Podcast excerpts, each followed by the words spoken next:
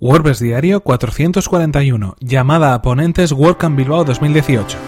Estás escuchando WordPress Diario, tu podcast sobre desarrollo web con WordPress y marketing online. Con Fernand Diez.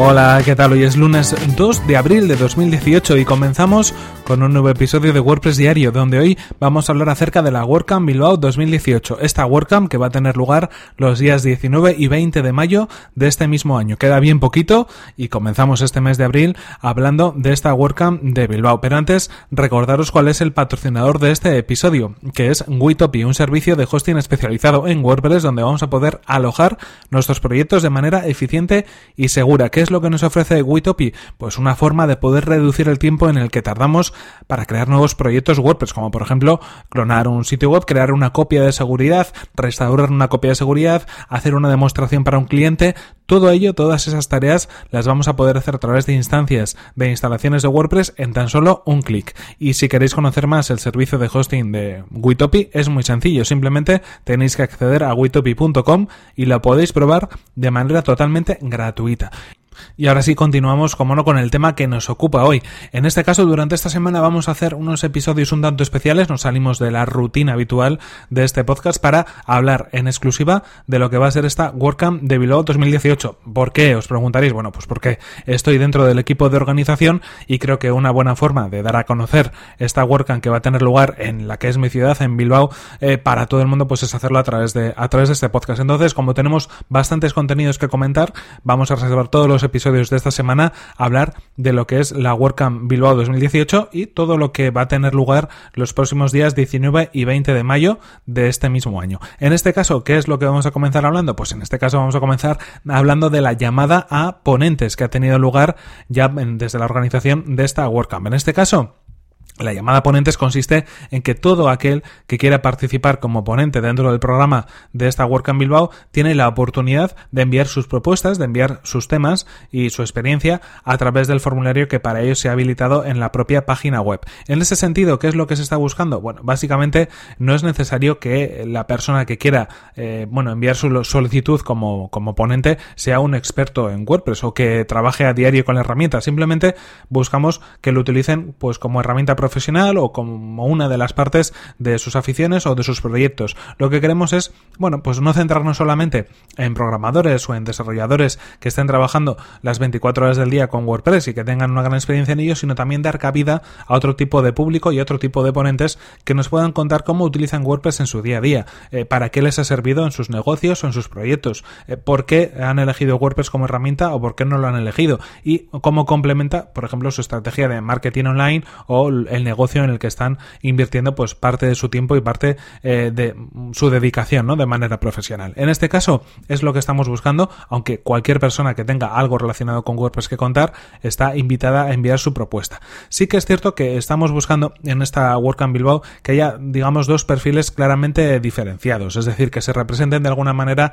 en los dos diferentes tracks que va a haber de ponencias. En ese sentido, queremos que por un lado tengamos un track, eh, digamos, una sala de ponencias que vaya a un público, digamos, eh, no muy avanzado o que esté empezando con WordPress a nivel técnico o que quizás utilice WordPress simplemente como herramienta y tampoco le interese demasiado conocer lo que va por dentro de la herramienta, sino que cómo le puede ayudar en su trabajo y en ese sentido pues lo vamos a dedicar, lo vamos a orientar al tema relacionado con el marketing y con el negocio, ¿no? En ese sentido pues os podéis imaginar profesionales de social media, profesionales del copywriting, gente que cree contenidos, cualquier persona que tenga un negocio, como puede ser simplemente una tienda online y que, bueno, pues eh, utilice WordPress o alguno de sus sistemas para poder eh, llevar a cabo esa venta online, ¿no? Aunque realmente sea solamente una parte del negocio. Luego está la promoción, está la difusión, está el contacto con proveedores, bueno, pues todo ese tipo de cosas. Es decir, centrarnos en ese uso que se le da a WordPress en un primer momento antes de avanzar más en ese tema relacionado con el diseño, con el desarrollo, con la programación. Pero si es cierto, como decimos, que va a haber un segundo track donde queremos que el perfil sea un poco más técnico. Ahí sí queremos que entre todo, toda esa persona que está pues un poco más al día de lo que pueden ser las novedades en WordPress. En este caso hablamos de diseñadores web, hablamos de desarrolladores, hablamos de programadores, hablamos de personas y profesionales que puedan estar, bueno, pues al día a día de las nuevas tendencias o que lo utilicen de una manera exhaustiva durante su jornada laboral. Así que en este sentido, que puede entrar ahí, pues puede entrar cualquier tema que tenga que ver con Gutenberg, por ejemplo, que tenga que ver con la REST API, que tenga que ver con eh, métodos de trabajo, con flujos de trabajo que, bueno, faciliten la vida a la hora de trabajar con WordPress, que tengan que ver, pues, con esos procesos que muchas veces tenemos en nuestro día a día a la hora de trabajar o cómo, trabajamos de alguna manera con otros equipos, eh, todo ello dentro de un, un proyecto centralizado, un proyecto web que pueda tener que ver con, con, WordPress en este sentido. Así que bueno, el perfil en cualquier caso es muy abierto, eh, cualquier persona puede enviar su solicitud y os dejaré el enlace en las notas del episodio para que si estáis interesados en asistir a la WordCamp Bilbao 2018 como ponentes podéis enviar vuestra propuesta. Eso sí es cierto que el día 6 de abril tenemos pensado publicar eh, ya todo el programa, así que lo mejor es que os deis prisa en ese sentido y que enviéis vuestras propuestas lo antes posible, porque tendremos en cuenta no solo los temas a elegir, sino también, bueno, pues la, la antelación con la que nos hayan llegado. Si hay dos temas que creemos que son muy parecidos, dos ponentes que pueden dar una, una charla muy similar, pues en algún sentido tendremos que dar prioridad al que antes la haya enviado. En ese sentido también queremos, no sé si dar prioridad o por lo menos apoyar y animar a la gente que sea de la comunidad de Bilbao, a la gente que esté en Vizcaya, a la gente que esté en nuestro entorno, que bueno, desde donde yo os hablo por lo menos esté en nuestro entorno y que quiera de alguna manera tener esa visibilidad que le puede ofrecer una WordCamp.